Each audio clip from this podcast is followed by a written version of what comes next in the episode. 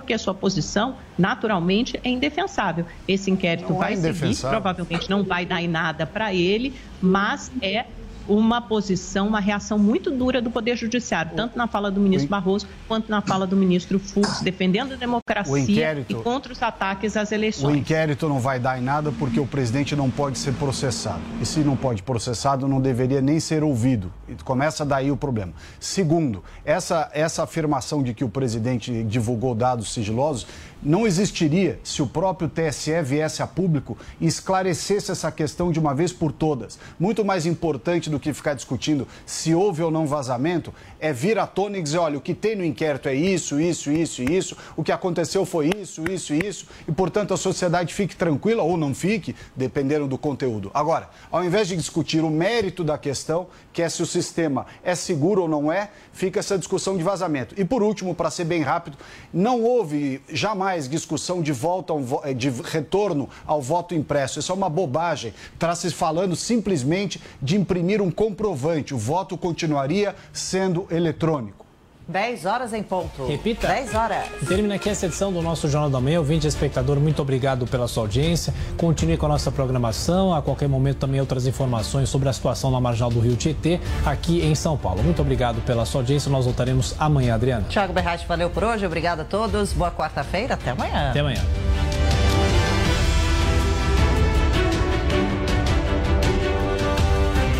Realização Jovem Pan News. Jovem Pan Morning Show. Oferecimento. Loja e 100. Preço, prazo, crédito, entrega, montagem. Loja e 100 é solução completa. Nas lojas 100 você tem tudo precisa na hora de comprar. Aqui tem grande variedade de produtos com estoque até para levar na hora. Preços realmente mais baixos, crédito super fácil e a menor prestação no carnezinho ou no cartão. Aqui nas lojas 100 a entrega é cortesia, a montagem de móveis também. E só nas lojas 100 tem gente pronta para receber você com todo o carinho que você merece. Loja 100 é solução completa. Ainda bem que tem.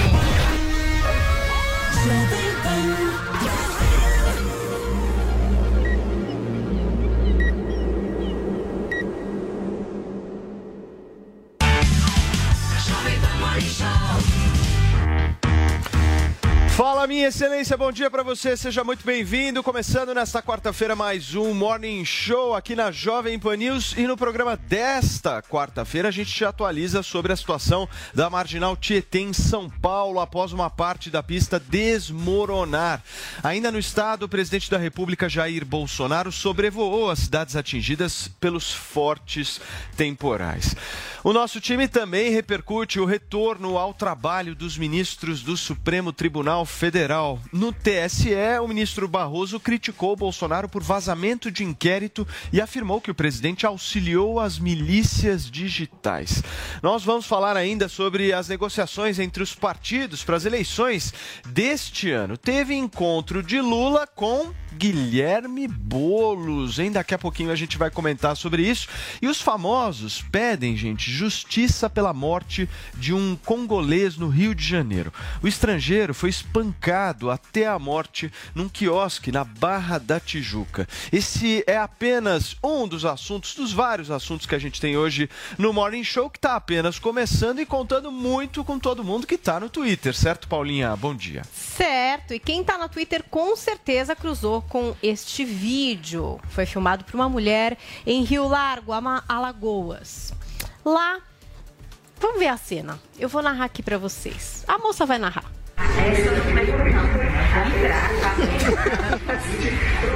O homem veio amarrado, minha gente, pra tomar vacina. Pelo amor de Deus, que é isso, hein?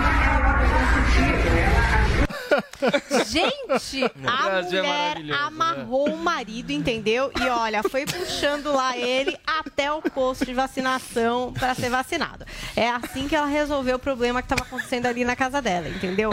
E agora a gente quer saber no Twitter como é que você resolve seus problemas. Hashtag me amarro por. Pra ninguém te amarrar, você mesmo se amarra por alguma causa, por alguma coisa. A gente quer saber no Twitter qual é a sua opinião, a sua participação aqui no nosso Morning Show. E claro, memes, GIFs sempre terão um privilégio aqui para entrar no programa no nosso último bloco.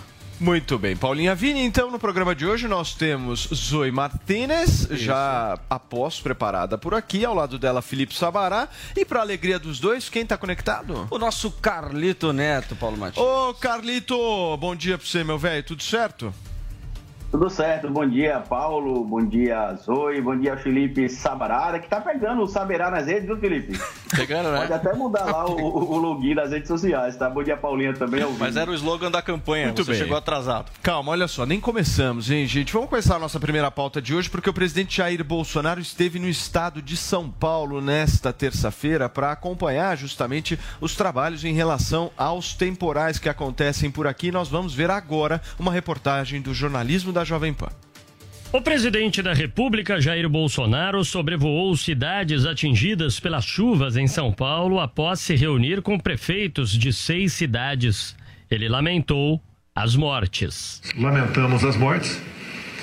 É, sabemos que muitas vezes as pessoas constroem a sua residência por necessidade em local que 10, 20, 30 anos depois, o tempo leva a desastre. O presidente se mostrou impressionado com o que viu durante o sobrevoo. Jair Bolsonaro criticou o fato de não haver um planejamento adequado ao longo dos anos nas áreas afetadas. A visão é algo que nos marca. É, muitas áreas onde foram construídas residências. Faltou, obviamente, alguma visão por parte de quem construiu de futuro, bem como por necessidade também as pessoas fazem nessas áreas de risco. O ministro do Desenvolvimento Regional, Rogério Marinho, indica que os recursos emergenciais serão destinados de acordo com as demandas de cada município. Os prefeitos eh, certamente vão dizer qual é a necessidade de cada prefeitura. Então, nós estamos recebendo aqui as reivindicações de cada prefeito e nós vamos atender todas essas reivindicações, todas elas, de acordo com a necessidade de cada município. A cidade de Cajamar, na Grande São Paulo, também foi duramente impactada com as enchentes. O prefeito Danilo Joan diz que os municípios da região foram esquecidos. Uma região que não é segredo para ninguém, o tempo que nós somos esquecidos aqui. Essa é uma verdade. É uma oportunidade única. O desastre aconteceu. Infelizmente, essas vidas são perdidas e nós lamentamos muito tudo isso e nós temos que trabalhar em conjunto para que isso não aconteça mais. O presidente se reuniu com representantes das cidades de Caieiras, Cajamar, Franco da Rocha, Mairiporã, Várzea Paulista e Francisco Morato, todas na região metropolitana de São Paulo. Muito bem. Zoe Martinez, eu quero saber, vai ter dinheiro para essas cidades afetadas aí? Como é que você vê justamente essa necessidade de repasse financeiro nesse momento? Bom dia, Paulo. Bom, peço desculpas à audiência desde então, desde agora, porque eu coloquei um pino na boca, tá meio engraçada a minha fala, mas tudo bem. Não consigo nem rir, praticamente. Sofri bullying já Segue em frente, Zoe. Mas, respondendo a tua pergunta, é, o Rogério Marinho, junto com o Bolsonaro, se pronunciaram. Parece que o, o presidente Bolsonaro, o Bolsonaro já enviou 1 bilhão e 800 milhões de reais para as chuvas em todo o país. 700 milhões para o Ministério da Cidadania, 400 milhões e pouco para infraestrutura e mais de 550 milhões para o Ministério do Desenvolvimento Regional, que é o do eh, Rogério Marinho.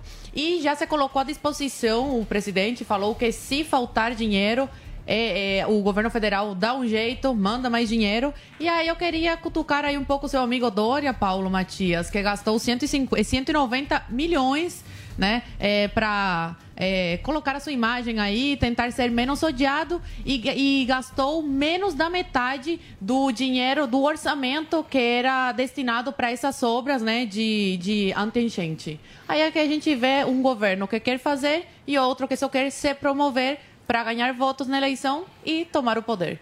Muito bem. Carlito, daqui a pouquinho eu vou passar a palavra para você, para o Felipe Sabará, mas antes eu queria ir direto para a Marginal Tietê para saber justamente como é que está a situação de hoje por lá, depois de tudo que aconteceu ontem. Quem vai trazer informação e atualizar a gente sobre isso é a Beatriz Manfredini. Bom dia, Bia. Conta para gente. Tá melhor do que ontem ou pior?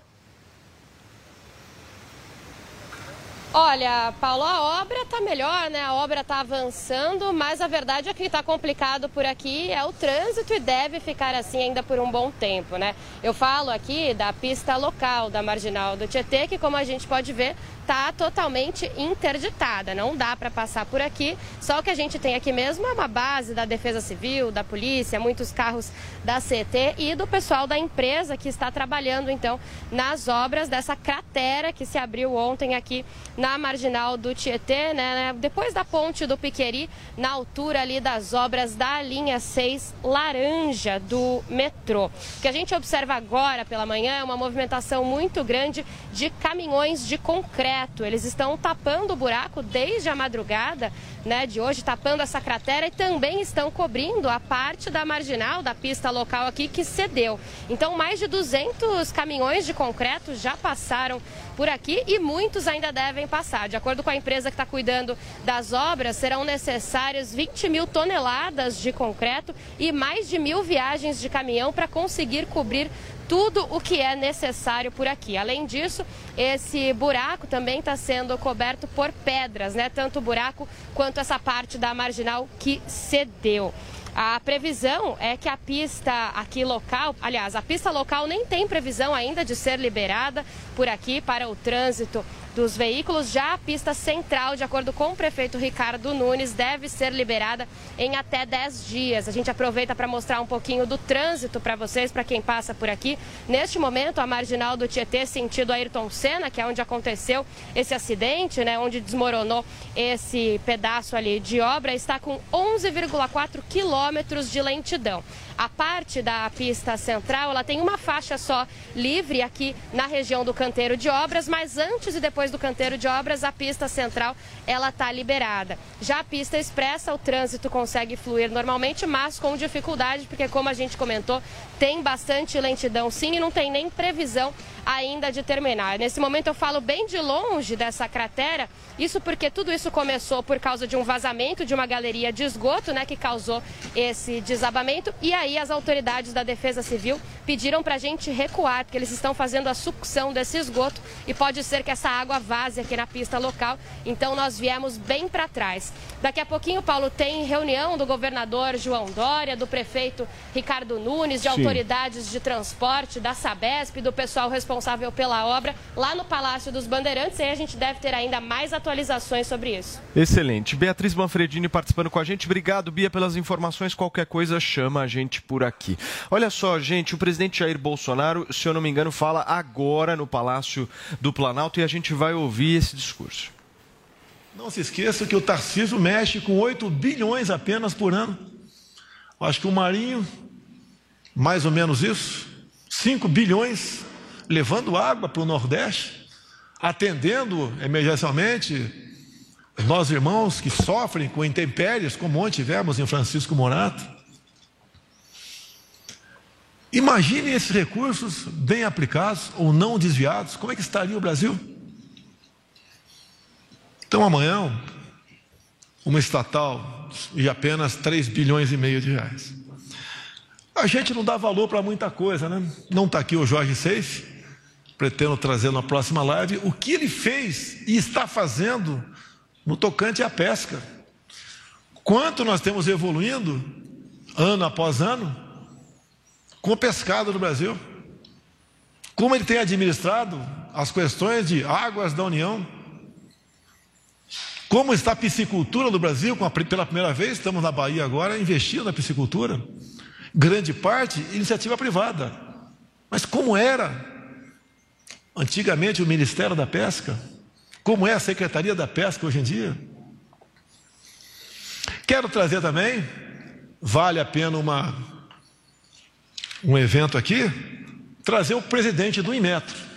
Quando se fala em metro, o pessoal lembra de 2003, tomada de três pinos. Todo mundo sabe o que aconteceu.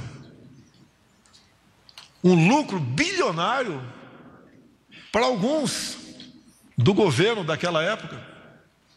E eu quero trazer agora aqui o tenente-coronel Gerson, formado pelo IME, do Exército Brasileiro, para falar sobre o Inmetro.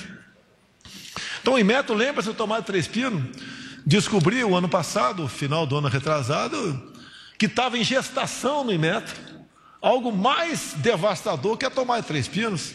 Queriam trocar o tacógrafo de 3 milhões de veículos. Queriam trocar o taxímetro de 500 mil carros de táxi no Brasil. Queriam trocar, botar um chip que já tinha descoberto que o chip era fraudável. Só tem uma coisa que não é fraudável no Brasil, tá, pessoal? Não fale nisso, por favor. Tá? Um chip fraudável de todas as bombas de combustível no Brasil. E depois, né? A gente começa a perceber, a gente não dá muito valor para as coisas às vezes, né? Eu tive que estudar para saber o que era IFAM.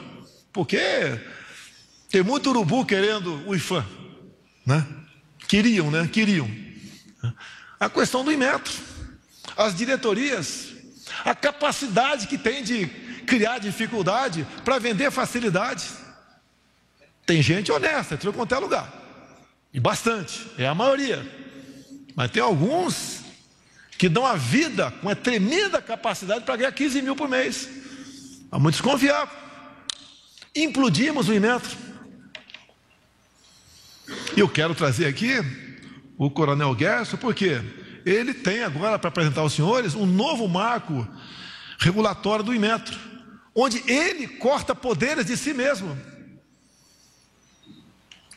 Ele agora, o seu Inmetro, está verdadeiramente alinhado com indústria, comércio e consumidor.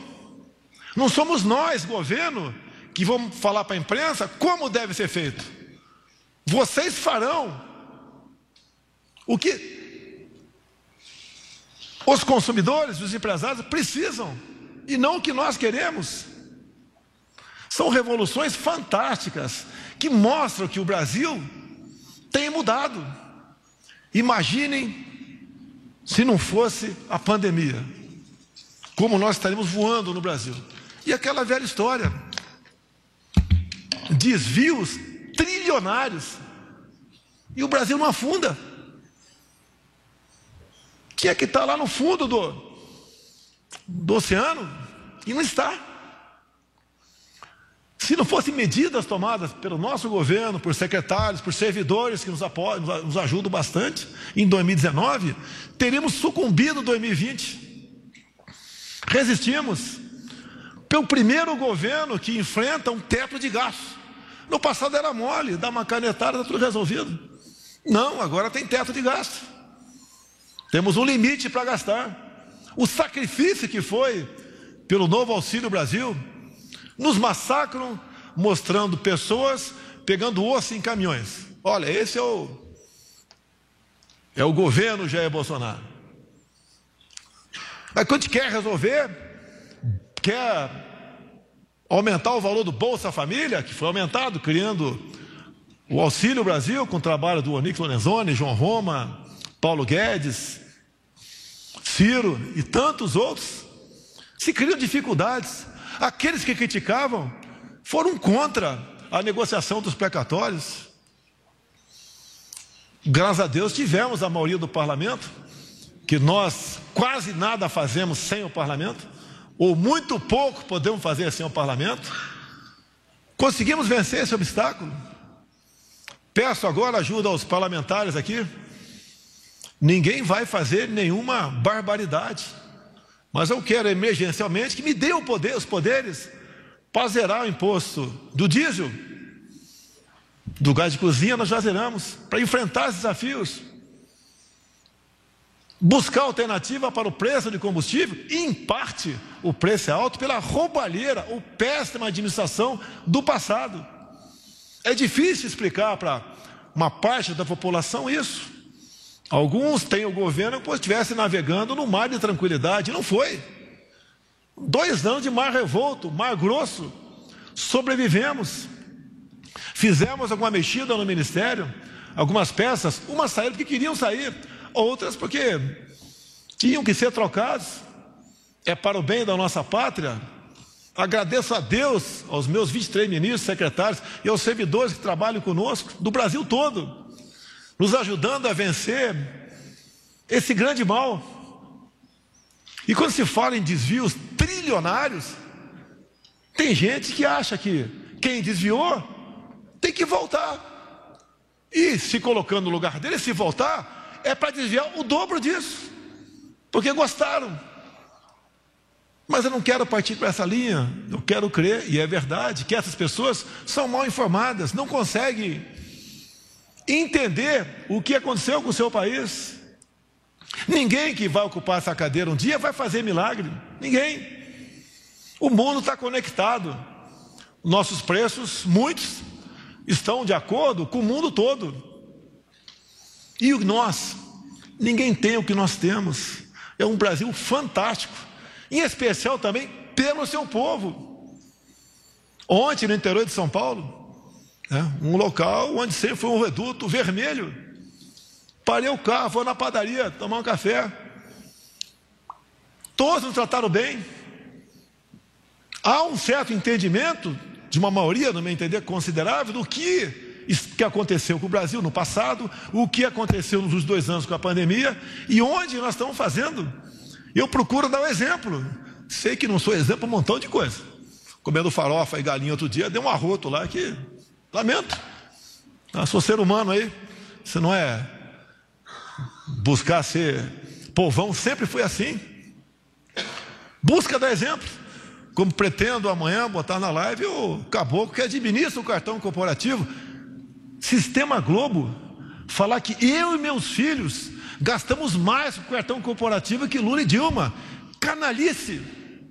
Se bem que falar canalice para Globo é peonasmo abusivo. Cada viagem que eu faço tem cartão corporativo. O meu particular, que eu posso sacar até 24 mil por mês e não prestar conta, sabe quanto eu gastei ou saquei de janeiro de 2019 até agora? Zero. Eu posso requerer a aposentadoria da Câmara de Parlamentar, que eu fiquei 28 anos lá dentro e averbei mais dois anos, dá 30 mil por mês. Não requeria para quê? Para dar exemplo. Não estou reclamando. Tem que dar exemplo. Depois que deixar a presidência, vou ter que ter uma aposentadoria. Mas é, eu entendo que é uma missão de Deus não é para mim, é para todos vocês. E quem aceitou estar comigo, está nesse espírito, como está o Onix. Como está aqui, eu fiquei emocionado com as palavras do. Eu não conhecia também, né? O José Carlos Oliveira, presidente do INSS, me disse agora aqui: acima de 80 anos é um pouco, são um pouco mais de 5 milhões de brasileiros. A gente tem que se, se colocar no lugar dos outros para sentir realmente como aquela pessoa está nos vendo. 80 anos é uma idade avançada. A minha mãe se foi há duas semanas com 94 anos de idade. Pegar uma pessoa dessa, botar numa van, num carro de táxi, para fazer uma prova de vida, é um ato de desumanidade. Com o que esse governo já tem e já fez, em especial no campo aí da informática, da digitação, não precisa disso. Parabéns aos, a todos do, do INSS, juntamente com o presidente Onix, tiveram essa visão. Para nós, pode não ser nada, mas para quem tem que botar um parente com essa idade, muitas vezes ele tem problemas, outros faz hemodiálise, tem várias comorbidades. Isso é uma coisa enorme para eles. Não se pensava nisso no passado, rapidamente conversei com o Zé Carlos. Não se pensava. Muitas vezes se culpa a presidência para ser tratado como rei. Como poderia ser tratado como rei durante a pandemia, ficar lá no Palácio do Alvorada, desfrutando de tudo, lá tem tudo, se possa imaginar. E se não tiver, eu posso pedir que vem. Preferir estar na rua com o povo. O vírus mata? Mata. A guerra mata? Mata. Mas o general não pode ficar embaixo da, intocado, por enquanto o cabo e soldado está brigando na frente. Vamos dar exemplo. Sempre agir dessa maneira, nada mudou a minha cabeça. Essa cadeira, para quem quer ser honesto, é o pior lugar do mundo. A satisfação é de estar prestando um serviço à sociedade. E aqui temos várias pessoas que colaboram conosco. Tem o Ricardo aqui, não quero falar mais parlamentar, o Girão, tantos outros ajudam para não. Né? Tem aqui o Magno Malta, que infelizmente não, não conseguiu se eleger senador, seria meu vice. Ele resolveu não ser meu vice lá no passado. Nos ajuda bastante, mesmo sem mandato. Vocês, ministros, são pessoas fantásticas, imbuídos do mesmo espírito, da mesma vontade, servir a pátria. Não existe satisfação melhor do que aquela de servir a pátria, de ser bem recebido pela população. A gasolina sete reais, diesel a cinco, inflação nos gêneros alimentícios, Tereza Cristina, e o povo não trata bem. Ninguém consegue imaginar isso. O que está acontecendo? É a certeza que o país tem uma porta de saída. Hoje em dia, as nossas cores nas ruas, no campo, na vara de bambu lá em cima, são as verde e amarela. É a volta do patriotismo, é a crença no seu país, é mostrar que, olha, para onde estava indo no tocante aos valores, nós mudamos isso. Quem não se lembra do PNDH3, Plano Nacional de Direitos Humanos 3, onde o capítulo mais importante era desconstrução da heteronormatividade? Quem não se lembra, o Magno Malta, do PLC 122? Não vou falar aqui para não polemizar. Passou na Câmara numa quinta-feira à noite com a assinatura de um, de um líder gordinho, nada contra os gordinhos. A briga para sepultar isso no Senado, capitaneado pelo Magno Malta, tem a ver com a vida de todo mundo. Nós queremos paz, tranquilidade, queremos que nossas famílias sejam respeitadas. Não vi a fotografia de um governador esses dias aí, que sempre criticou os militares e a mim, sorridente, sem máscara, mostrando o filho com a roupa do colégio militar. Hipocrisia. Um pseudo ditador. Mas nós temos um Brasil para tocar. Acredito no Brasil, acredito em vocês, acredito em Deus. Palavra que não era mencionada há pouco tempo, era quase um crime falar em Deus, pátria, família. Vai mudando as coisas, vão mudando. Cada vez mais gente se conscientiza de como se pode fazer a coisa certa. Como tenho conselhos, críticas e também sugestões de várias pessoas da sociedade, o que, que pode ser mudado, o que, que pode ser alterado. E coisas simples, simples, mas no somatório é como um, um grande feixe, no somatório dos, de cada vareta ali dá um feixe forte. O Brasil estando bem, nós todos estaremos bem, e não o contrário. Afinal de contas, né? Ninguém acumula nada para a eternidade. A única certeza que nós temos é que teremos um ponto final. Nada temeis, nem mesmo a morte, a não ser a morte eterna. Da onde viemos, para onde iremos? Não quero falar sobre isso. Aí é com os pastores, com os padres, com os espíritas. Né? Mas nós temos um compromisso. Eu fico feliz quando viajo, como amanhã está dando uma boa briga. Eu vou para Rondônia, uma briga enorme que muitos parlamentares querem ir conosco. Fico feliz. Pago a missão para o Célio. Célio se vira que eu não vou entrar nessa briga aí de foice aí de parlamentar. Né, Crisóstomo? Rei de Rondônia. É sinal que está fazendo a coisa certa, com menos recursos, fazendo a coisa com mais responsabilidade, dividindo aí a, os louros da vitória. Isso é muito bom, nos satisfaz, nos faz sorrir. Apesar de momentos difíceis, sim. E olha só, pessoal, para encerrar. Geralmente, quem leva um país para a ditadura é o chefe do executivo. No Brasil, é o contrário. Quem segura o Brasil para não caminhar rumo à Venezuela é o chefe do executivo. Tem muita gente de outros poderes conscientes. Alguns poucos, não sei o que penso. Mas vamos fazer a nossa parte. Vamos nos empenhar. Vamos cada vez mais fazer valer a força da nossa Constituição. Nós jogamos dentro das quatro linhas.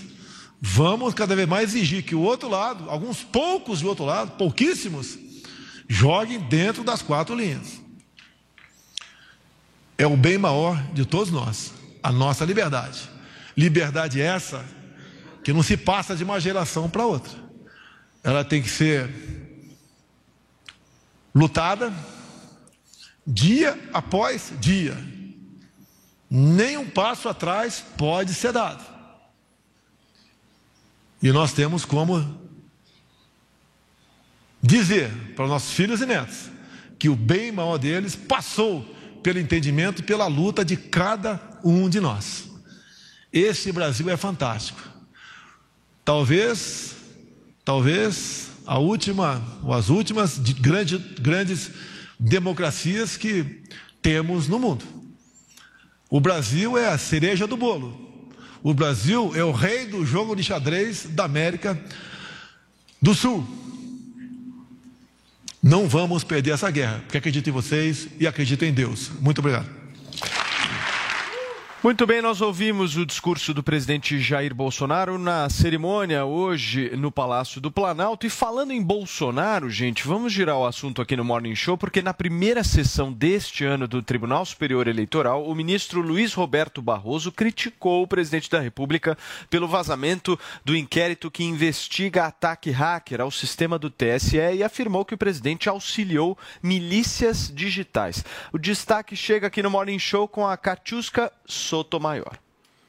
Na cerimônia solene, o presidente, ministro Luiz Roberto Barroso, afirmou que o presidente Bolsonaro teria vazado dados sigilosos sobre o ataque hacker ao sistema do TSE e que a atitude do governante auxiliaria milícias digitais e hackers. Tudo aqui é transparente, mas sem ingenuidades.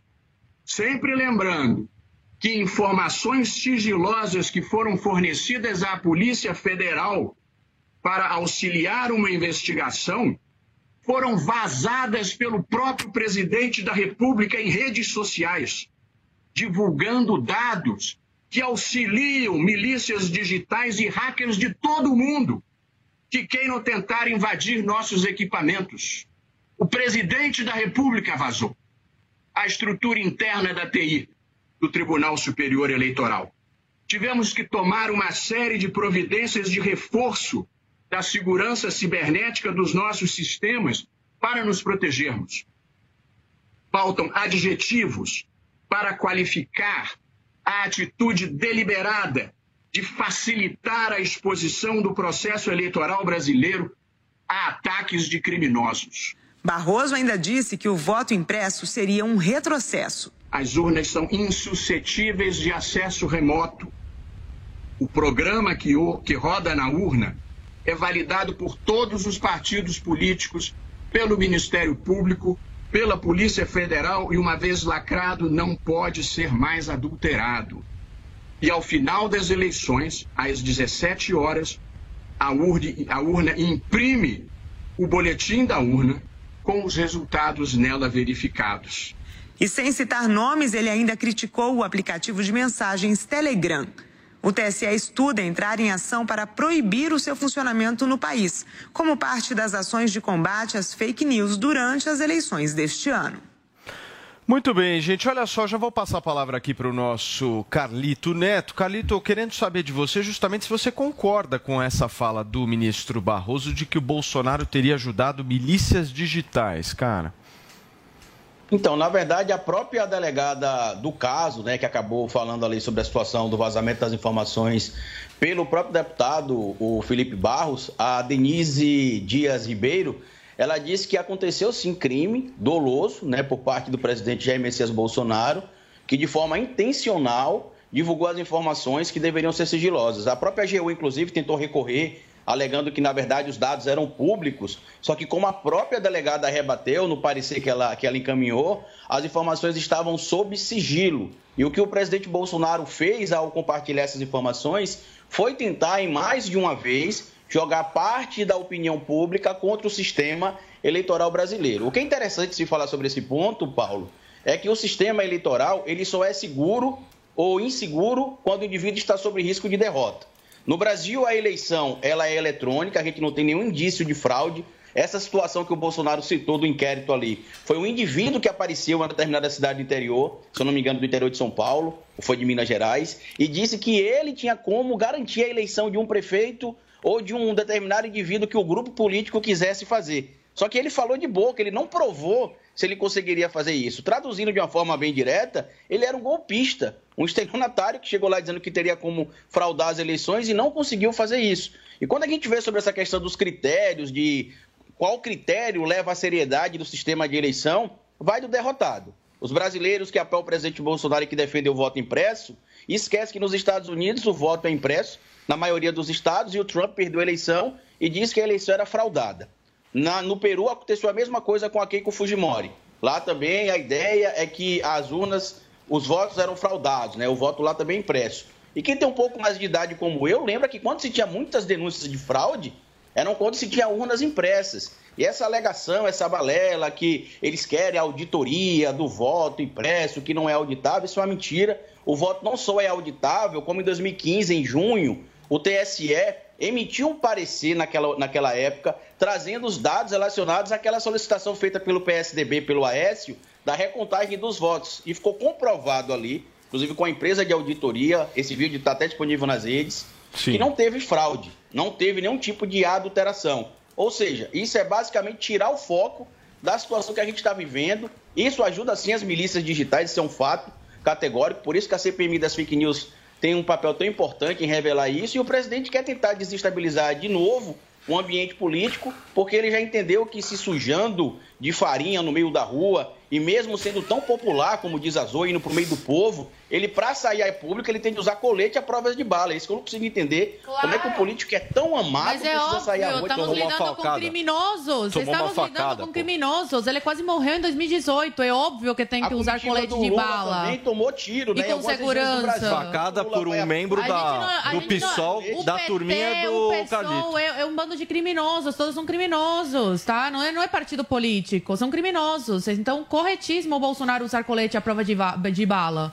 Inclusive, ele Felipe, tomou vamos... uma facada, vamos lembrar aqui, de um ex-membro do PSOL, que é da turminha do Carlitos também. Mas vamos falar vamos aqui voltar sobre... na questão das milícias. de tiro que o Carluxo. Só pra gente falar não é, aqui, não, coincidência. Não é vamos voltar em relação a justamente essa fala do Barroso sobre as milícias digitais. Bom, na verdade, o brasileiro tem todo o direito de querer saber se as urnas são ou não seguras. Assim, a gente sabe que todo tipo de é, produto eletrônico, digital, é, tem risco. Né? Os hackers hoje derrubam sites de empresas de tecnologia. As maiores empresas de tecnologia já foram invadidas por hackers roubando dados. Enfim, é, isso a gente Porque sabe que online, acontece. Né? Peraí, peraí que eu estou falando agora, Calito. Vamos respeitar aí, por favor. Então, é, o brasileiro tem esse direito. E o presidente da República, né, ele, ele desde o, faz muito tempo que ele fala isso, sobre o voto eletrônico com possibilidade de ter um recibo impresso, como é no banco, como é em qualquer lugar que você pede um recibo para você saber se deu certo ali a operação que você fez. Então, é sobre Aí isso. o sigilo do voto, então, Calito, né? peraí, você, Calito, você Calito, peraí, peraí, turma, turminha, senão, senão fica difícil de entender. Vamos seguindo aqui com a nossa pauta. Vai lá, Felipe. Quando o outro fala, por né? favor. É impressionante a falta de educação do Carlito. Vamos lá. Mas, enfim, então voltando aqui, a gente tem direito de querer saber. Né? E o presidente está falando. Se, se houve vazamento, se houve vazamento, é, de dados é porque realmente não é tão segura assim a urna. Né? A gente precisa saber, a gente não sabe. Então, o que eu acho estranho é um ministro do próprio é, STF é, dizer, colocar uma opinião dele, porque por enquanto é opinião, né? Ele deu, ele deu uma opinião falando que o presidente contribui com milícias digitais. Isso é uma opinião. Se existem fatos, então o próprio ministro do STF teria que provar que o presidente está é, é, é, colaborando com isso. Eu acho meio pesado isso e bem o, o, STF que fala que o presidente fica fazendo politicagem contra o STF. Então, eu acho que é, é uma questão simples. Obviamente, o brasileiro tem que saber o que está acontecendo e o presidente ele tem esse lado de é, é, questionar as coisas, que é para isso que foi eleito, né? Fala, Carlito. Então, na verdade, os dados que supostamente vazaram, que o Felipe está dizendo que não são tão seguros e por isso não, a gente vazaram, não sabe eles se foram é. solicitados sabe se são. pelo deputado Felipe Barros, que estava encaminhando uma proposta. Relator peraí, peraí, da PEC do voto preto. de ter acesso a essas denúncias, ele teve o direito de ter acesso a essa informação. Ele não podia compartilhar essa informação com o presidente da República. Outra pergunta, Felipe, e é o pessoal que está acompanhando a gente. O sistema de urna eletrônica, que não tem nenhum tipo de fraude comprovada até hoje, ao contrário, aparecem charlatões Você dizendo não que sabe, conseguem alterar o sistema de urnas. Você é Mas ingênuo, consegue. você é ingênuo, A cada mas seis bem. meses antes do processo eleitoral, o software da urna eletrônica está pronto. E o, S- e o TSE ele abre para que a sociedade civil organizada, a OAB, partidos políticos compareçam para acompanhar a testagem das urnas. Em 2020, quando você foi candidato, quando o TSE fez essa abertura, você foi acompanhar lá a auditoria para você ter autoridade de dizer que existe algum tipo de fraude ou algo do tipo? E outro ponto, você sabia que o código da urna eletrônica ele é aberto, Felipe? Claro que você, sabia. inclusive, pode acessar Claro que eu agora? sabia, mas esse não é o ponto. O ponto é que a gente 2020? sabe que tudo que é eletrônico hoje tem risco de ser invadido. E não pode então, esconder não da sociedade isso. Tem que ser transparente Né? e não pode... Não tem sentido esse É um- inquérito, esse inquérito ser escondido da sociedade. A sociedade é a maior interessada em saber o que está acontecendo. Eu- nós temos que Exatamente. saber. É isso. é não podemos saber. ser. E a Você- segurança de manter o sigilo, e você, aluna de direito, sabe disso, o- é para não atrapalhar as investigações. Não, É não. simples é, assim. Você, você, Calito, você, você é uma pessoa Não que você defende a censura. Você já defendeu não. a censura nesse Você programa. teve lá em 2020, Eu estava nesse você programa na segunda-feira da semana Você passada. para cobrar Você defendeu a censura, você sabe defende a censura barreiras as urnas eletrônicas têm, Sabará? Você não sabe de nada, você está aqui fazendo cosplay do Calito. Carlos Não, não foi nem o Bolsonaro. TSE Calito, que eu- descobriu eu- invasão, foi o próprio hacker que se mentira, entregou. fazendo fake news Eu só, tô sendo sincero. Eu acho que a população precisa saber rapaz. das coisas. Zoe, Eu acho pra que a fechar. precisa Não, eu saber. queria tocar num ponto que a gente não tocou, mas estava na pauta sobre a... Seu microfone, Zoe, só vou pedir para Ah, você. é verdade, eu esqueci do microfone. Não, eu queria tocar numa pauta que a gente não tocou e estava aqui, do FUTS, pede estabilidade. A gente vai comentar sobre isso, Paulo? Ou posso comentar? Posso, Pode, por Posso favor. comentar? O FUTS pediu a estabilidade. Aí eu queria perguntar né, para o ministro FUTS, que estabilidade seria essa? Só um lado poder falar, só um lado não ser censurado e outro ser, a, a não cumprir a Constituição por parte dos ministros, é, o candidato é, se questionar é, a- as urnas eletrônicas, a forma como a eleição ocorre, ser ameaçado de não poder ser candidato, ir para a prisão. Essa é a estabilidade que o ministro Futs tanto quer. Pois se ele quer essa estabilidade, o povo brasileiro quer a estabilidade do cumprimento das leis e da Constituição.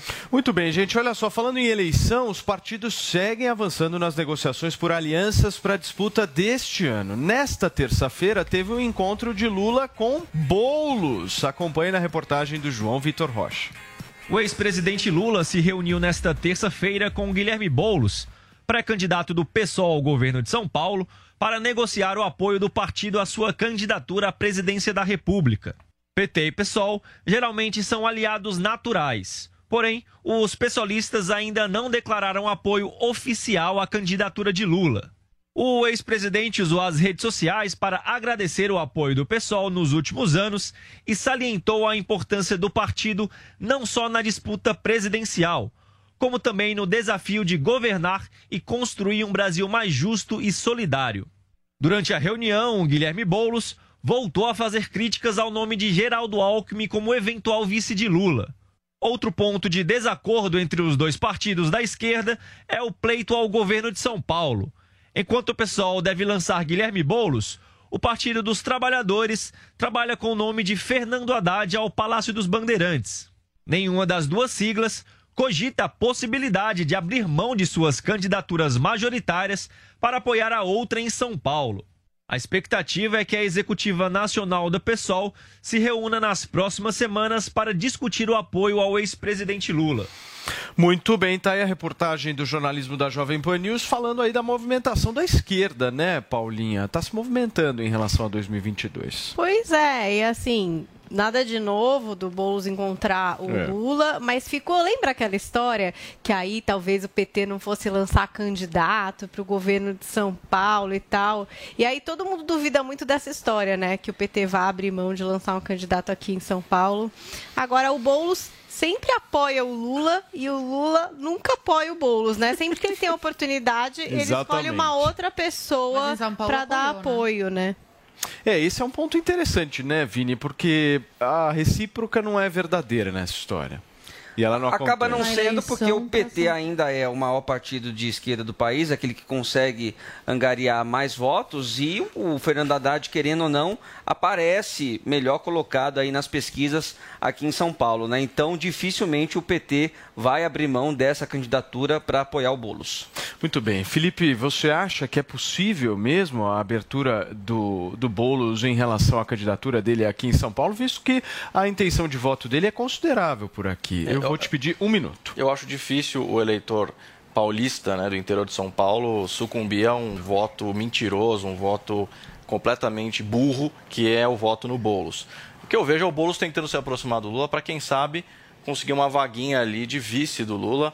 Por isso essa crítica também ao Geraldo Alckmin, né, que seria até, se politicamente o Boulos se aliar ao, ao Lula, é, seria algo que ele, ele, ele sempre tenta fazer, como foi dito aqui pela Paulinha, o Lula não, não retribui, né? Mas assim, o fato é que os dois são péssimos, é uma cena bizarra, bizonha, né? Ver essa foto dos dois sempre juntos, assim, é um negócio horrível. E São Paulo não merece o Boulos, São Paulo não merece, eh, não merece o Lula, o Brasil não merece o Lula nem o Boulos. Os dois, para mim, tinham que estar fora da política, porque são pessoas que enganam o eleitor e o brasileiro. Muito bem, Zoe, 30 segundos. É, eles realmente acham que as pessoas são idiotas, que o brasileiro é um imbecil, porque essas fotos que o Lula tira, né? Ô, companheira, eu olhando para o amiguinho Boulos, é, sensibiliza uma parte da população, né? Nossa, que delicado, né? Que amoroso o Lula. E uma fala que me chamou a atenção depois desse encontro foi que recuperarmos um governo democrático, o Lula falou. É, o cara que até ontem estava falando de regular as mídias, que elogiou a eleição na Nicarágua, fraudulenta, que elogia ditadores na Venezuela, vir aqui no Brasil falar de democracia. Eles brincam realmente com a inteligência do brasileiro. Carlito, eu vou para um rápido intervalo comercial. Na volta, eu quero ouvir seu comentário justamente sobre essa aproximação entre Lula e Guilherme Boulos. Uma rápida parada. E na volta também tem a repercussão da morte de um congolês espancado com socos, chutes e pedaços de pau no Rio de Janeiro. Gente, são 10 horas e 46 minutos.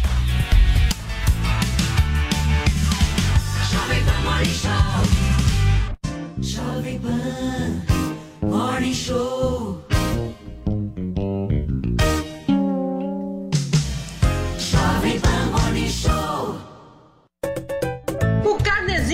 Lojas 100 é o crédito mais fácil, mais rápido e barato, porque tudo é resolvido aqui nas lojas 100. Sem taxa de abertura, de crédito, de emissão de boletos ou de anuidade. Com o carnezinho das lojas 100, você pode comprar sem entrada com até 50 dias para começar a pagar. Pode escolher o dia do vencimento ou adiantar o pagamento e ganhar desconto. Pode pagar em qualquer filial das lojas 100 e assim conferir as novidades e aproveitar as promoções. Carnezinho é nas lojas 100. Chegou, tá no ar, vai começar. Pode ter certeza. Chuchu Beleza. Chuchu Beleza. Oferecimento C6 Bank. Baixe o app e abra sua conta. Gente, posso falar? Abri uma conta no C6 Bank. Ai, adoro!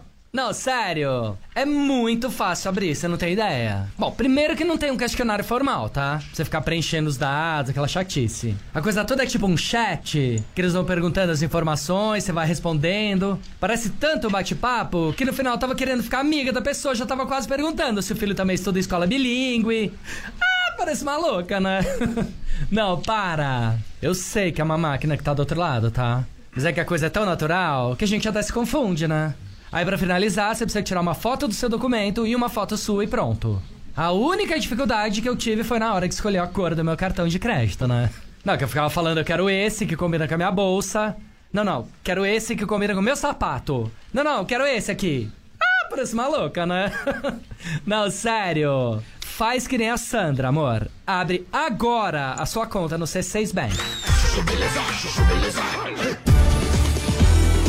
Sandra, meu nome é Sandra.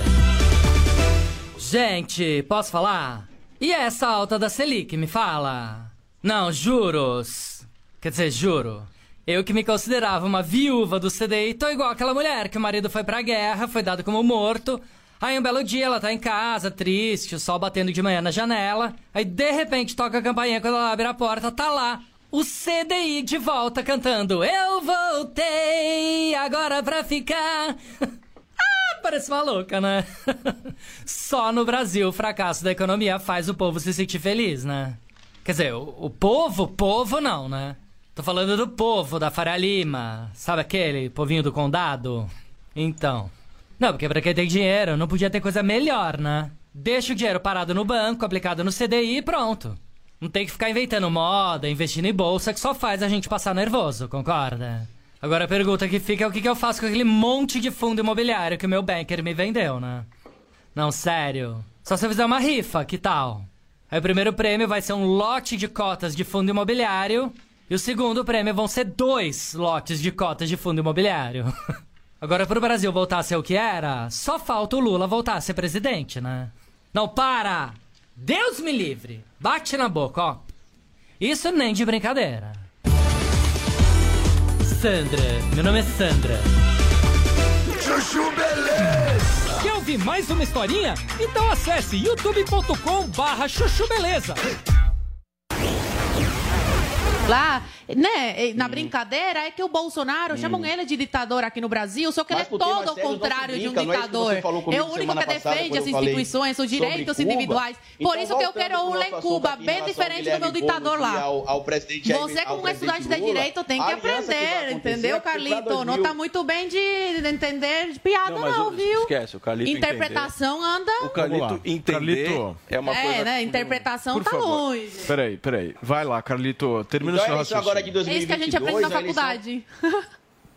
Então a eleição de 2022 é uma eleição que a gente vai ver essas alianças por dois motivos, Paulo. Primeiro que a bancada de esquerda precisa ampliar a bancada dentro do Congresso. O presidente da República não governa sem a aliança. A gente vive em um modelo político fisiologista, então por conta disso acontece sim de ter essas alianças. Tanto que o próprio Eduardo Bolsonaro, que alguns anos atrás, em uma convenção né, dos conservadores do Brasil, disse que estaria ali olhando para a cara de cada um. Ele queria ver em 2022 quem estaria com o Centrão. Não sabendo ele que ele falava com o espelho, porque ele acabou de anunciar a sua filiação ao PL, né, que é o partido do Centrão. Eduardo então essa Bolsonaro estratégia não- do Lula não fechou com o ainda. Boulos é basicamente isso. pra- pra O estudante de direito está com a informação errada. Nessa eleição e nas tá próximas. ruim, hein? É, é, Não, o queria só e não sabe interpretar. Estudante de direito, Carlitos, o Peraí, Eduardo peraí, não peraí. fechou ainda. Paulinha, com você me pediu a palavra? Eu queria Não que o. Ele anunciou a filiação. Não Sabará. anunciou Não ainda. é isso que eu tô falando, não. Não anunciou. Que você é o mestre da mentira. Ele Eu está vi uma pessoa estudando. O Eduardo Bolsonaro- Quanto você, cara. O Eduardo verdade. Bolsonaro está que o Paulinha, falasse um pouco, por exemplo, porque o que, que eu entendo? Muita gente que é mais à esquerda é, realmente também agora não é mais a favor do PT.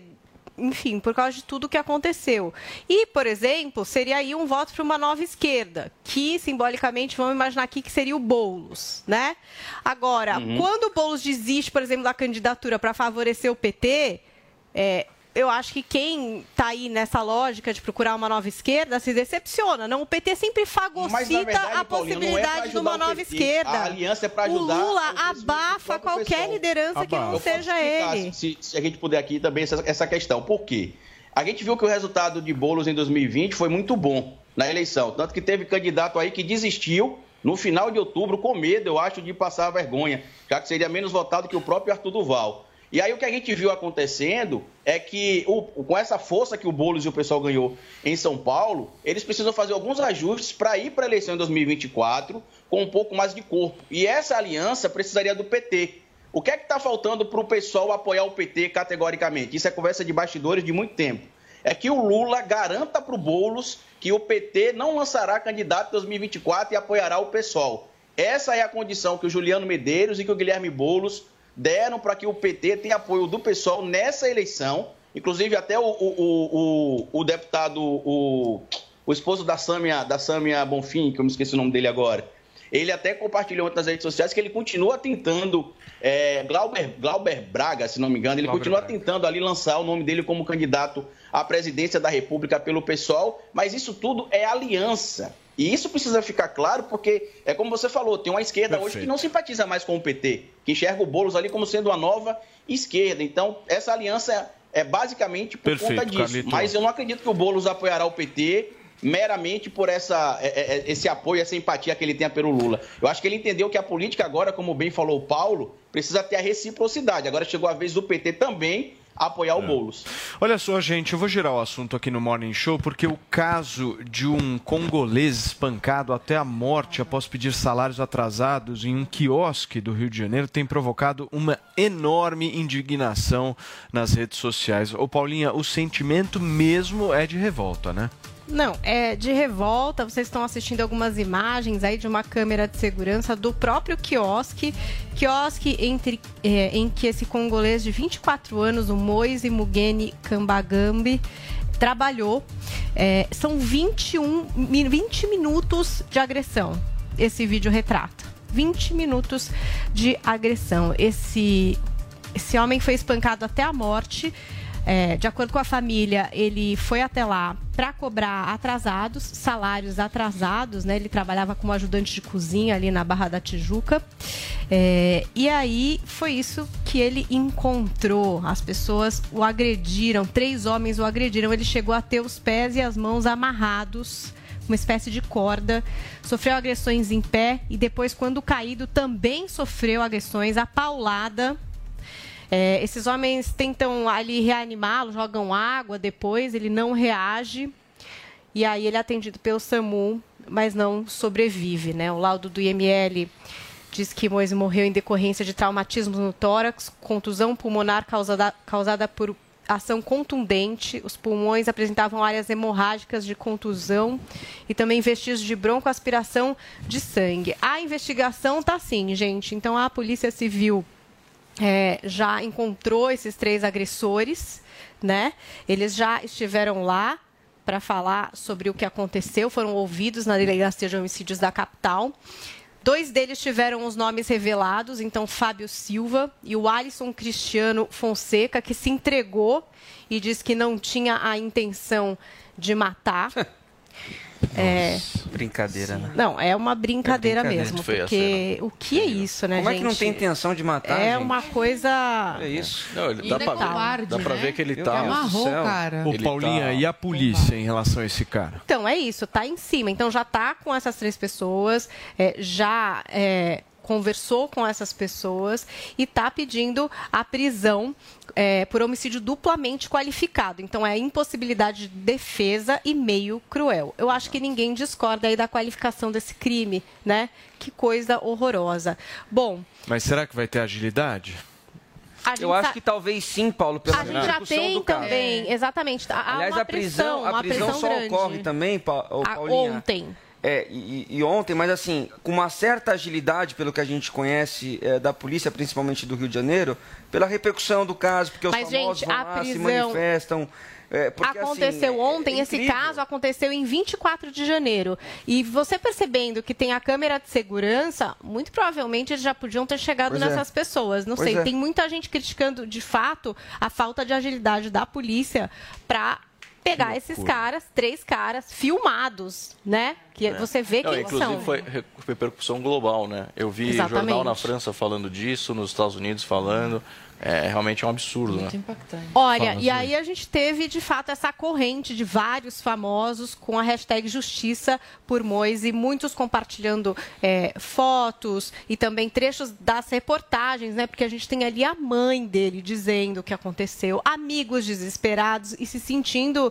é, sem ter o que fazer, né? São refugiados. O pai dele morreu na guerra desse menino. Ele tem seis irmãos, então a família é dividida. A mãe está aqui com alguns, enfim.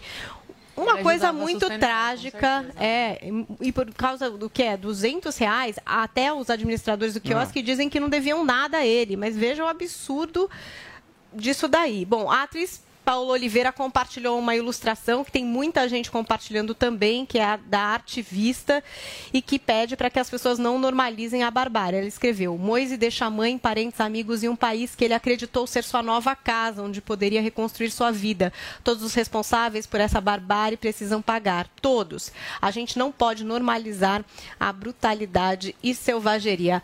A Fabiola Nascimento compartilhou também um post que diz o seguinte: o fundo ali preto, escrito: O Rio de Janeiro não continua lindo. Não há beleza que conviva com a selvageria que mata um jovem de 24 anos que ousa cobrar seu salário. Luto interminável. E ela até legendou ali: foi atrás dos seus direitos e encontrou a morte. Desgraça disfarçada de gente. Que os assassinos paguem pelo que fizeram. O autor de novelas Valcir Carrasco também fez um post ali nas redes dele e escreveu: Penso na dor dessa mãe que perdeu o filho de maneira absurda. Penso nesse jovem que só queria receber o salário e foi espancado até morrer. É impossível continuar assim. Temos que combater a impunidade de todas as formas. A Thais Araújo, foi mais contundente. Ela disse o seguinte: ó, é urgente que se faça justiça. Não podemos transformar barbárie em naturalidade. O Brasil transformou a escravidão, que foi uma grande barbárie, em uma coisa normal. As pessoas romantizam e reproduzem o Brasil colônia até hoje. Moise Mugeni foi amarrado, espancado até a morte e até agora não vimos a cara de nenhum dos suspeitos, só a cara da vítima e de sua família. E o absurdo é que essa não é a primeira história que a gente vê contada dessa maneira. Não tenho palavras para descrever uma atrocidade dessa como consolar essa família? É muita falta de humanidade, é muito absurdo. É urgente que toda a sociedade civil se revolte, cobre justiça, porque isso definitivamente não pode se repetir. E até a Tata Werneck também focou muito nessa história da mãe, né? De uma mãe ter que ver que espancaram seu filho que foi buscar um salário. Uma mãe passar por essa dor. Pelo amor de Deus, humanidade, onde está a humanidade? É, não tem nem o que falar em relação a isso, né, gente? Estamos falando de um, atentado direto aos direitos humanos, né? A uma pessoa, a um ser humano. A gente não consegue nem ter palavras, né, Carlito, para comentar um negócio desse. E esse vídeo. É exatamente, é, um é complicado essa situação demais, toda, né? porque eu acredito que a defesa do, do, dos, dos envolvidos aí estão alegando que eles não tinham a intenção de matar, porque em outro trecho do vídeo mostra um dos, dos agressores ali fazendo a massagem cardíaca no jovem Moise. Só que tem um problema. Se ele é, não tivesse tido como óbito ali o resultado final, até poderia ter essa alegação, que dentro do direito a gente chama de arrependimento eficaz. O, o Moise teria tido uma parada ali e, ao ser socorrido, voltaria à vida e teria escoriações. Só que, dada a quantidade de pancadas que é vista no vídeo que ele sofreu, dada a, a ação também orquestrada ali entre os três envolvidos e a excessiva violência, mesmo que eles aleguem que não tinham intenção de matar, as imagens aí explicitam que, na verdade, o objetivo, se não era matar, também não era deixar o Moise vivo. Isso está claro aí nas imagens. E ele já está no chão, é. né? Ele, ele segue re, é, recebendo agressões mesmo já ali no chão. É, é uma coisa Horroroso. absurda. É, mas agora, Paulo, eu acho Ele que... chega a bater no chão ali, né? Três vezes quando ele toma um mata-leão do, do rapaz para avisar que ele estava ali cansado. E mesmo assim, Mas, e Paulo, eu acho, eu acho chato esse negócio de ficar tendo que citar se o Brasil é colônia, se não é colônia, negócio de escravidão. Não tem nada a ver uma coisa com a outra, na minha opinião. É um crime. Sobre são- isso, por gentileza, são Felipe, pessoas- cuidado com o que você vai são pessoas falar, porque negras que. eu acho que não é Carlito, eu tô- pertinente eu numa situação dessa você aqui. querer Peraí, relativizar Carlito, isso, tá? peraí, peraí. Vamos, eu vou passar a palavra para você. É, eu acho que não tem nada a ver. Humanidade não tem a ver com cor, não tem a ver com colônia, não tem a ver com escravidão. Ver... Humanidade é amor à humanidade. Ser humano tem que respeitar ser humano. Você vê que são pessoas negras que estão agredindo um outro negro, ou seja, não tem nada a ver com raça, tem a ver com falta de humanidade de algumas pessoas com relação a outra. E isso é um absurdo sempre. O ser humano tem que amar o próximo, por mais divergências que tenha. Discuto com o Carlito aqui, mas desejo o melhor para ele. Eu tenho certeza que ele deseja o melhor para mim também. Eu fico chocado e fico chateado quando politizam e colocam questão de se Brasil é colônia, se não é, se... porque não tem nada a ver com uma coisa com a outra. É um ser humano agredindo outro ser humano e isso não pode acontecer é, em hipótese alguma. Fala, Carlito. A questão é sobre o salário, Sabará. Se fosse outra circunstância, se não fosse um homem preto que tivesse necessitando desses 200 reais, ele não teria ido cobrar um valor que talvez para você ou para outras pessoas possa ser baixo pelo trabalho que já é explorado. Sobre a questão de se tem ou não tem esse tipo de orquestração ou ideia de colônia ou não é colônia, eu recomendo que você leia o livro do Silvio Almeida chamado Racismo Estrutural. Aí lá você vai entender que até mesmo os pretos, sendo vítimas do Estado, sendo vítimas da sociedade, que um homem preto tem três vezes mais chances de morrer que um homem branco, você vai entender que por isso que policial preto mata preto, por isso que policial pardo mata pardo, e por isso que gente preta, como você viu aí, também mata o matou o Moise, por conta justamente dessa estrutura que é imperceptível e que existe ao ponto de a gente ver essa violência aí. Eu acho que talvez ler um pouco mais sobre a história do Brasil pode até te ajudar a compreender, já que você quer entrar em temas tão complexos como esse. Ô, ô, Carlito, eu trabalho com população vulnerável desde os meus 13 anos de idade, em E favelas. eu trabalho desde os 5. Meu Peraí, pai peraí que eu é tô, peraí que eu tô ondeiro, como falando, eu tô falando, falar eu tô na- falando na aqui. internet. Eu tô falando aqui. Eu trabalho com favela, eu trabalho com população em situação de rua e eu conheço muita gente branca que ganha 200 reais e é explorada também. Tá? Da mesma forma como esse A maioria da congolês. população, né? Você vai pegar um caso para dizer que é a Assim, maioria. mas o ponto não é esse. A gente não deveria nem estar discutindo isso. É um ser humano que Ainda matou bem que eu outro tô aqui ser hoje humano. como pardo, pra então, gente poder é, discutir Calito, essa questão Calito, étnica, porque senão ia Calito, ter Lugar de só fala, né? Calito, fala. é, não, questão, não- não é isso, não é isso. Eu acho um absurdo. É assim, não é porque uma pessoa negra matou a outra que ela é, é- tem algo, assim, tá errado, não importa, o- não importa a circunstância, entende? Se você está querendo colocar a culpa numa coisa que na minha opinião não tem nada a ver, a minha opinião. É estrutural, Não você é não está entendendo, estrutural, Sabará. A gente não não é está dizendo estrutural. aqui que é certo ou Tá errado. errado, Se tá uma errado, pessoa é branca estrutural. mata outra pessoa branca, se uma pessoa preta mata outra pessoa preta, isso é um fato.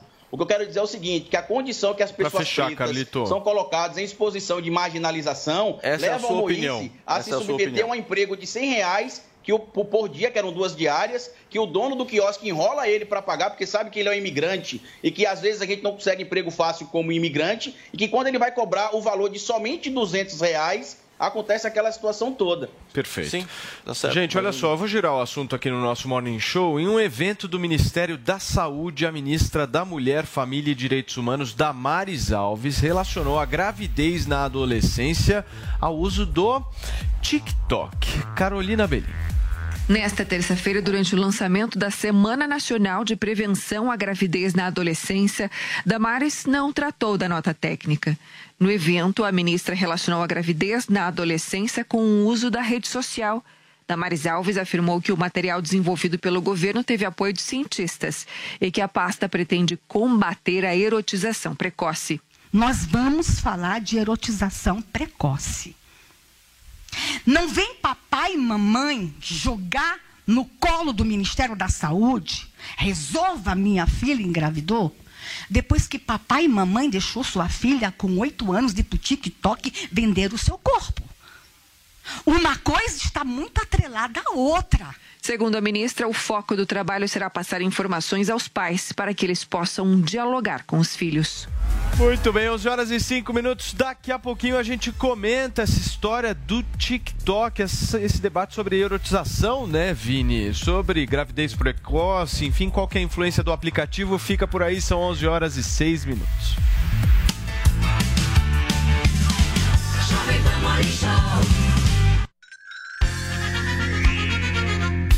A Jovem Pan apresenta Conselho do Tio Rico.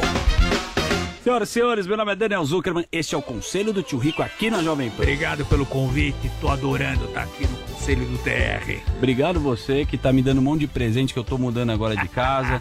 me deu um monte de sofá. Tô ajudando a decorar a tua casa. Pô, sensacional. Agora eu vou te falar, te dei um quadro animal. Boa, do JP, né? Do JP. Aliás, o JP, artistas fenomenal. Vou te falar, eu tô gostando, sabe de quê? Arte moderna. O que você gosta? O JP ele faz uns quadros, o que? Totalmente diferentes da realidade, adoro. Então, tô comprando muita coisa dele. É assim, e você acha que vale a pena investir em obra de arte na tua casa? O cara quer decorar. Não é barato, né, tio? Porra, não é? A minha mulher adora competir com o Zé Olímpio, do Credi. Tá. É, quem consome mais arte? Uma competição que ela faz com ele. Vou te falar, a gente tá financiando a Pinacoteca de São Paulo. Estamos doando muito dinheiro porque a arte é maravilhosa. Eu adoro. Filantropia, arte. É legal. Você sempre me ensina. Quando teve criptomoeda, você já me ensinou muito de Bitcoin.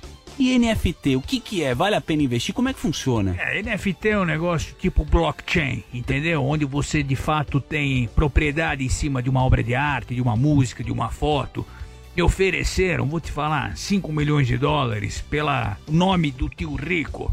É mesmo? É verdade. Eu não vendi, eu pedi 15 milhões de dólares, o cara falou que ia pensar. Boa, mas basicamente o artista expõe lá na internet que faz um leilão pra isso. Exatamente. A tecnologia blockchain por detrás disso pode explodir. Então, ó- olha com cuidado, mas tem muita coisa para fazer em NFT e tecnologia blockchain. Mas você acha que vale a pena colocar um pouquinho ou não? Óbvio que vale. Boa, Eu tio. vou vender, vendi lá por. Recebi lá 5 milhões de dólares para fazer oferta. Vende quem quer. Bom, então vai lá, NFT, pesquisa lá. Esse foi o conselho do tio Rico aqui na Jovem Pan. beijo grande. Conselho do tio Rico. Jovem Pan Morning Show.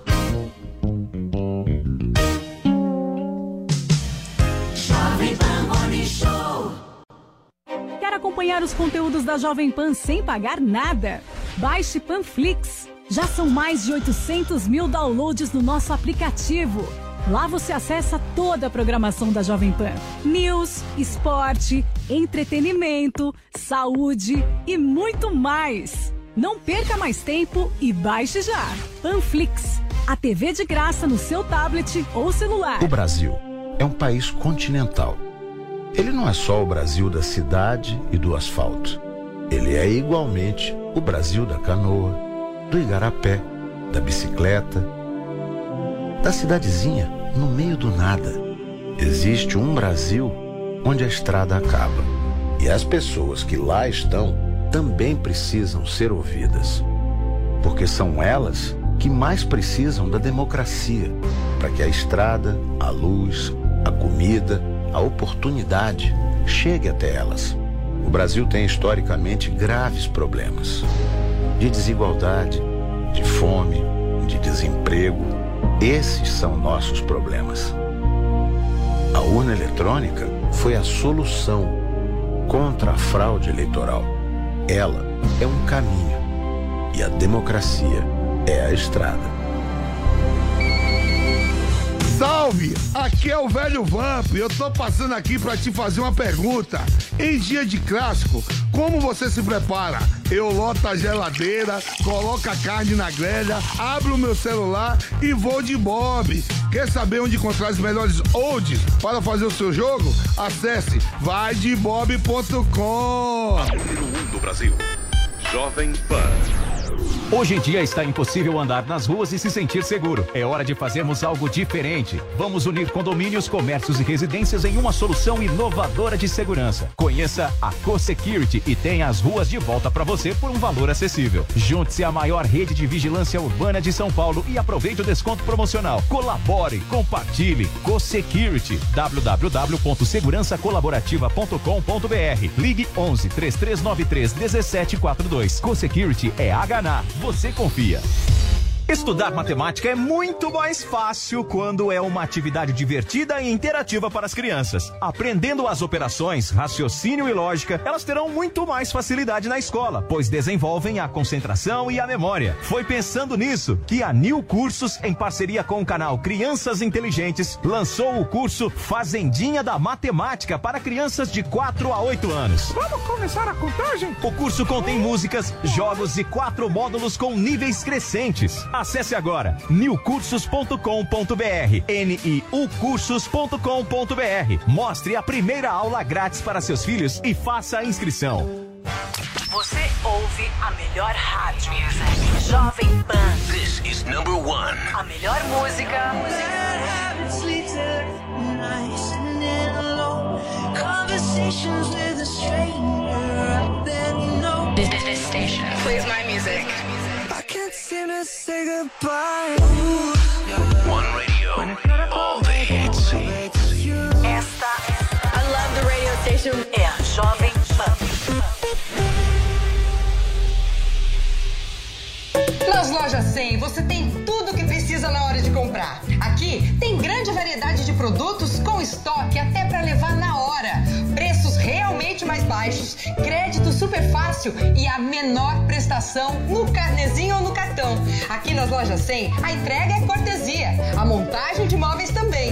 E só nas lojas 100 tem gente pronta para receber você com todo o carinho que você merece. Loja 100 é solução completa. Ainda bem que tem. Você já conheceu alguém que não gostasse de inovação? Eu também não. Por isso eu viajei pelo mundo todo buscando as inovações mais importantes que estão sendo feitas em vários segmentos. Da arquitetura ao entretenimento, da alta tecnologia à mobilidade, da educação à saúde. Meu nome é Clodoaldo Araújo e tudo que eu descobri de mais surpreendente pelo mundo todo eu vou mostrar para você em Rota da Inovação. Você é meu convidado especial para viajar nessa rota. Juntos nós vamos conhecer pessoas, produtos, serviços, projetos e iniciativas que estão mudando a vida de muita gente. Não perca a chance de descobrir como inovar pode ser cada vez mais importante para sua vida e para sua carreira. Rota da Inovação, quartas e sextas-feiras na Panflix e no YouTube Jovem Pan News. Porque quem não inova, não cresce.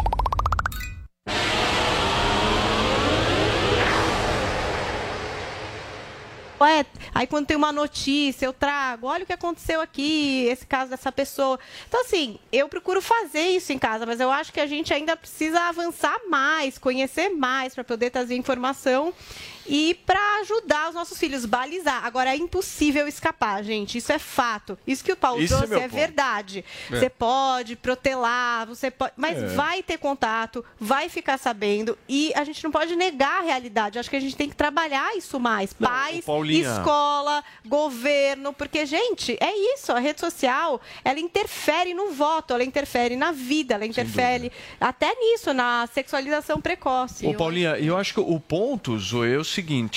É, a ministra Damares, ela coloca como consequência direta da- do aumento do número aí de gravidez precoce no Brasil, essa sexualização precoce que o TikTok traz mesmo. Isso a gente tem que reconhecer. Há uma sexualização precoce dentro do Mas TikTok. nos anos não só o 80 TikTok, o- é fato. não tinha o A El Chan, o gente. funk, Sempre tem alguma coisa que está É. ali nesse lugar da sexualização precoce. Então, assim, a educação vem nesse ponto. E o Ministério tem responsabilidade Exato. também em educar. E aí ele tem que agir aonde?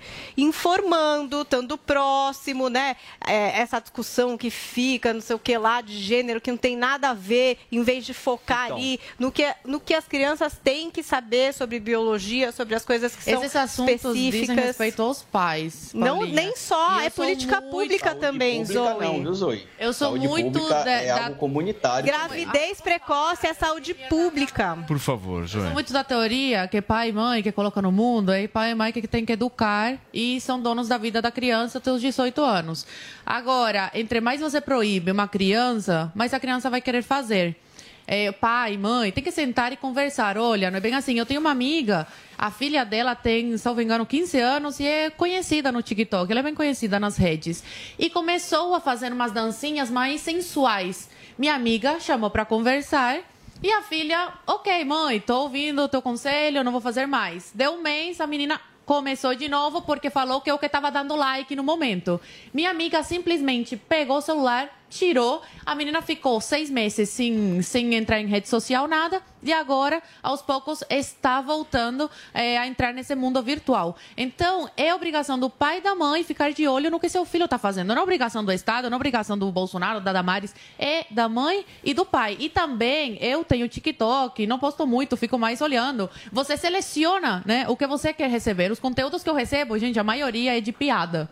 Que, que eu, pra mim, o- essa rede social é mais de diversão. Eu não quero ver tanta política, porque no meu dia a dia eu já acabo, né, convivendo muito com isso. Deba muito. é, com, é, debato todos os dias sobre isso. E é muito então eu jovem, né? escolhi. É muito jovem, Eu né? escolhi Muito jovem. essa, esse, esse tópico aí Ô, de só querer receber piada. Mas eu acho que essa fala da Damares também, ela tem um componente eleitoral. Por que, que eu falo isso? Porque essa pauta de sexualização precoce, a Paulinha falou agora sobre a ideologia de gênero, é um assunto que mexe muito com as pessoas, principalmente em ano eleitoral. O Bolsonaro investiu muito nisso em 2018. O Moro também, na, segunda, na próxima segunda-feira, vai lançar uma carta eh, que dizem que ele vai fazer ali também uma crítica a sexualização precoce também eh, das crianças para a, para, para a ala evangélica. É né? uma carta destinada aos evangélicos. E a Damares, como a gente sabe, provavelmente vai se lançar também aqui ao Senado por São Paulo. Então acho que tem um aspecto eleitoral também envolvido. Você um acha, fala. Carlito, que tem aspecto eleitoral esse ponto que o Vini levanta? Tem aspecto eleitoral e, para tristeza da Damares e de outras figuras que são evangélicas, eu sou evangélico também, ó, para surpresa. Né? Sou evangélico, sou cristão protestante, mas eu acredito que a gente tem de aprender a separar a vida religiosa da vida civil. E tem, um e tem alguns dados importantes que a gente precisa trazer para a discussão. A fala das oito está certa também, no sentido de que os pais ou responsáveis precisam estar acompanhando ali, como a Paulinha citou da conversa que ela teve com o filho dela, mas a partir do momento que sai de casa, o pai e a mãe não tem como estar controlando tudo. Então, às vezes é necessário chegar na escola, chegar no estado também, por quê? Só para vocês terem noção, de 2007 a 2017, por causa da ausência de campanhas sobre sexualização ou prevenção, algumas DST, a gente teve um boom, Paulinha, entre jovens de 15 e 24 anos, em aumento de 700% em casos de HIV.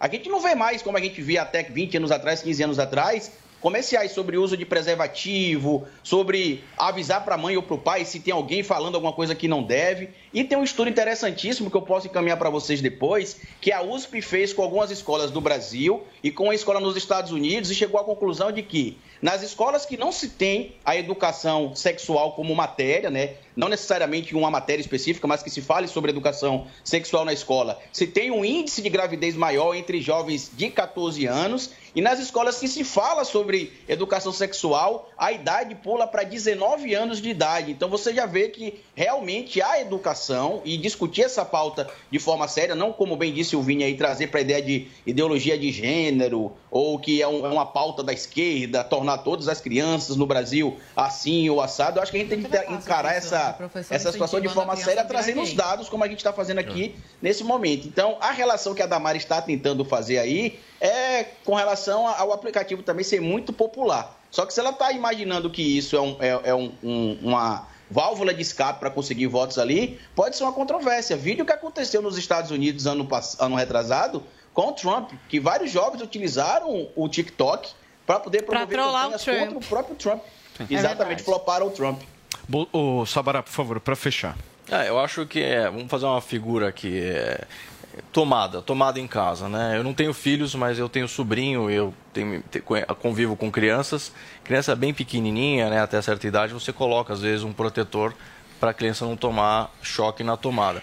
É, a Zoe falou muito bem, é, o- o- os pais precisam estar é, conversando com os filhos, acompanhando, e concordo com o Calito, olha só que, que interessante isso, concordo é, que é uma questão de política pública e que essa discussão precisa ser feita ah, também nas escolas, em ambientes onde, é, que são públicos, é, ou seja, que tem, que tem financiamento público, é, mas eu acho que é importante a gente analisar as ferramentas sim. Não sei, não vou julgar aqui se teve é, cunho eleitoral, não vou, não vou colocar aqui na Damares isso, porque eu não sei o contexto, não, não acompanhei a entrevista inteira, eu vi só esse recorte sobre a questão do, do TikTok, que é uma ferramenta que pode ser muito boa, mas pode ser perigosa também. Então, na minha opinião, é isso. Os pais, obviamente, têm que estar junto. Tem família que não tem pais, né? Enfim, tem criança que não tem pais. Então, é, é um assunto complexo mesmo. Eu acho que tem que ser tratado. Nosso assunto agora no Morning Show é entretenimento. Paulinha, na madrugada desta quarta-feira, nós tivemos a segunda eliminação do Big Brother Brasil, mas o que chocou mesmo a internet nas últimas horas foi o relato do Thiago Abravanel revelando histórias da família, Casos de inclusive família. do vovô. Pois é, logo ele que Gente. gosta de todo mundo, quer a paz no BBB, mas na família não tem muita paz. não. Tô brincando, cutucando aqui o Olha Thiago. a Paulinha Não, mas o Thiago direta. é que assim, não sei, gente. Acho que assuntos de família, assim, e a dele ainda, que é uma família ilustre, né? O Silvio Santos, que é uma pessoa, enfim, que o Brasil inteiro conhece. Não sei, acho que ele podia ter um pouco mais de delicadeza, acho que tava preservar um por esse pouco. momento, né, Paulinho? Acho que sim, as pessoas coisa, né? Até curtiram saber dessa fofoca familiar. Então vou trazer aqui alguns pontos que ele colocou ali dentro da casa. O Vini também tem mais especificidades, que ele acompanhou bastante aí é, o que disse o Thiago. Então ele falou, por exemplo, olha... A verdade é essa. Não tenho uma relação com meu avô e as minhas tias. Não posso implorar para ser amado se eu não construir um amor, uma relação. Eu só posso mudar se existir uma relação. E se não existe, não tem como mudar. Às vezes eu queria ter intimidade de ligar para ele, para o Silvio Santos, e falar: Vô, posso aí te dar um abraço? Mas isso não existe. E eu senti essa dor por muito tempo, até que eu entendi que estava tudo bem com isso. Até a mãe do Tiago, a Cíntia Abravanel, ela fez um post de apoio ao filho, então postou ali uma foto com ele, é, super bonita, e a frase: Estou com você até o fim. A Cíntia, que é a mãe do Tiago, é a primeira filha do Silvio Santos, do casamento dele com a primeira esposa, a Maria Aparecida Vieira Bravanel, que também é mãe da Silvia Abravanel. Né? Aí a primeira esposa do Silvio falece e depois eles casam novamente. E aí tem as filhas que a gente conhece, que ele sempre numera, né? De 1 a 5, se eu não me engano. Então, tá aí um pouquinho dessa história. E ele contou mais detalhes, né, Vini? Falou de uma história lá de teste que ele tentou É. fazer para SBT. E que não teria passado, né? Querendo dizer que ele não teve esse caminho encurtado por ser neto é, é, do Silvio Santos e também de que o Silvio teria ido apenas no aniversário de um ano dele, né? Então ele não teve mesmo esse contato muito próximo. Agora é importante dizer, né, Paulo, é, que o, o, o Tiago, quando era criança, adolescente, enfim, o Silvio estava no no auge, né? Tava muito ativo eh, na televisão, então realmente é, é, é, acredito Ocupado, eu, que era uma questão exato, até de estar muito ocupado, de estar muito envolvido. eh, Não, aí eu com esse discordo lado- um esse pouco. Acho que lado- o Silvio podia lado ter ido, mas vai saber, né? Acho que poderia também, acho que O poderia. Agora Vini- muita gente ficou chateada do Thiago revelar, expor isso então. num, num reality show. Mas tem estratégia. Você acha que tem estratégia? Claro, gente, essa participação do Thiago Abravanel no Big Brother Brasil é genial por parte da Globo. Ela simplesmente mobiliza uma outra emissora para falar do seu programa.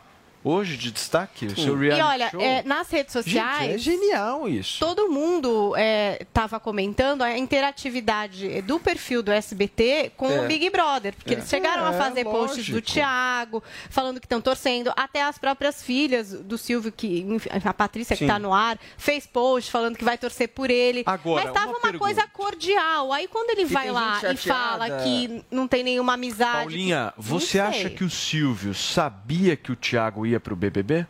Eu acho que não. Ué, se ele não tem relação, se ele Acho não fala não, com não. o avó. Foi Mas eu, eu stalkeei tá a mãe do. Thiago e a Patrícia comenta praticamente todas as fotos. São irmãs, né?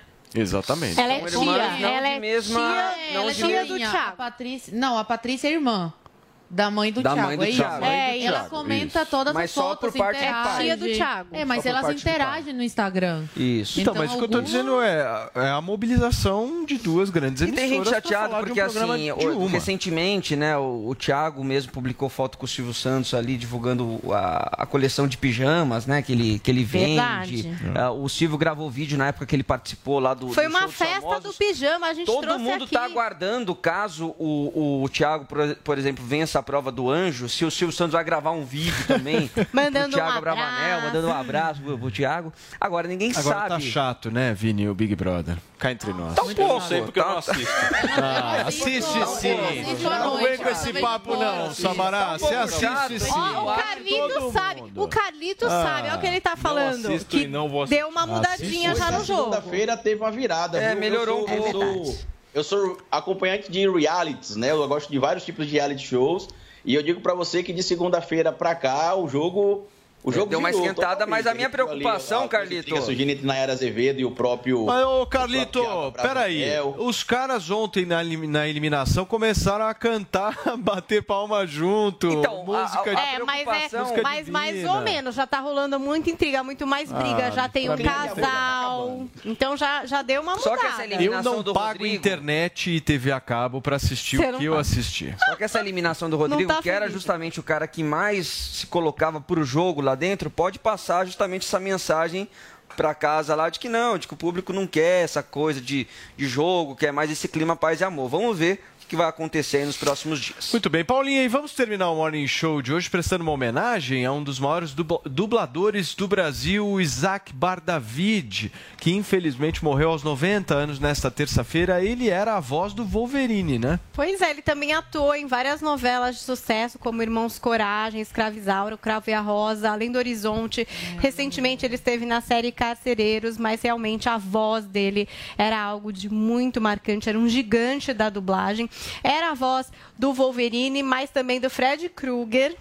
E do esqueleto do desenho He-Man, que eu sei que você, que tem a minha idade, que eu não vou revelar aqui, com certeza assistia antes de ir para a escola, não é verdade? Mas então, é, até teve um momento muito legal que um monte de gente relembrou que foi quando ele encontrou Hugh Jackman no programa do Danilo Gentili. Então, o dublador encontrando o ator para quem ele faz a voz. Foi super bonitinho. É, um monte de gente postou aí, ó, até no perfil do próprio dublador existia essa foto, trouxe aqui para vocês. E é um trabalho incrível, né? Tem muita gente que reclama de dublagem. Eu adoro dublagem. Adorava o Herbert Richards, que tinha aquele estúdio incrível de dublagem. Acho que existia um esforço gigante para dublar. E até hoje, quando a série não é inglês ou espanhol, que são línguas que eu tenho mais familiaridade, às vezes não vou negar, eu assisto dublado. Porque em alemão, meu filho, a- entender aquele dark não é fácil. Então, acho que os dubladores brasileiros são super talentosos. E fica aqui também Legal. a nossa homenagem para mais esse profissional, o Isaac Bar Bardavi. Paulinha, e os nossos tweets? Olha, eu vou te falar que eu tô um pouco perturbada esses dias e não tô pegando tweet nenhum, porque cada briga que dá aqui nesse programa. Tem um tweet, Paulinha. Temos um. Vocês pegaram? Então por vai, favor, vamos exibe ver. aí, Andressa, por favor, pra gente. Olha, do tiozão, nosso do departamento de charts digitais e memes, o Tiozão Games. A gente tem imagens aqui, né? O nosso tema era Me Amarro Por. E aí, homem amarrado pela esposa na minha época. E aí tem um homem amarrado na cama. Uma coisa sensual que vai acontecer. Mas agora, homem amarrado pela esposa nos tempos atuais. O homem amarrado pra tomar vacina, né? Que foi o que a gente Eu vou amarrar a Zoe também. Amarra. Eu vou amarrar a Zoe. O dentista amarrou ela. boca toda, meu Deus do céu. Tchau, turma. Obrigado pela audiência. A gente se vê amanhã aqui na Jovem Pan Gente, esse é Tchau. pinodói.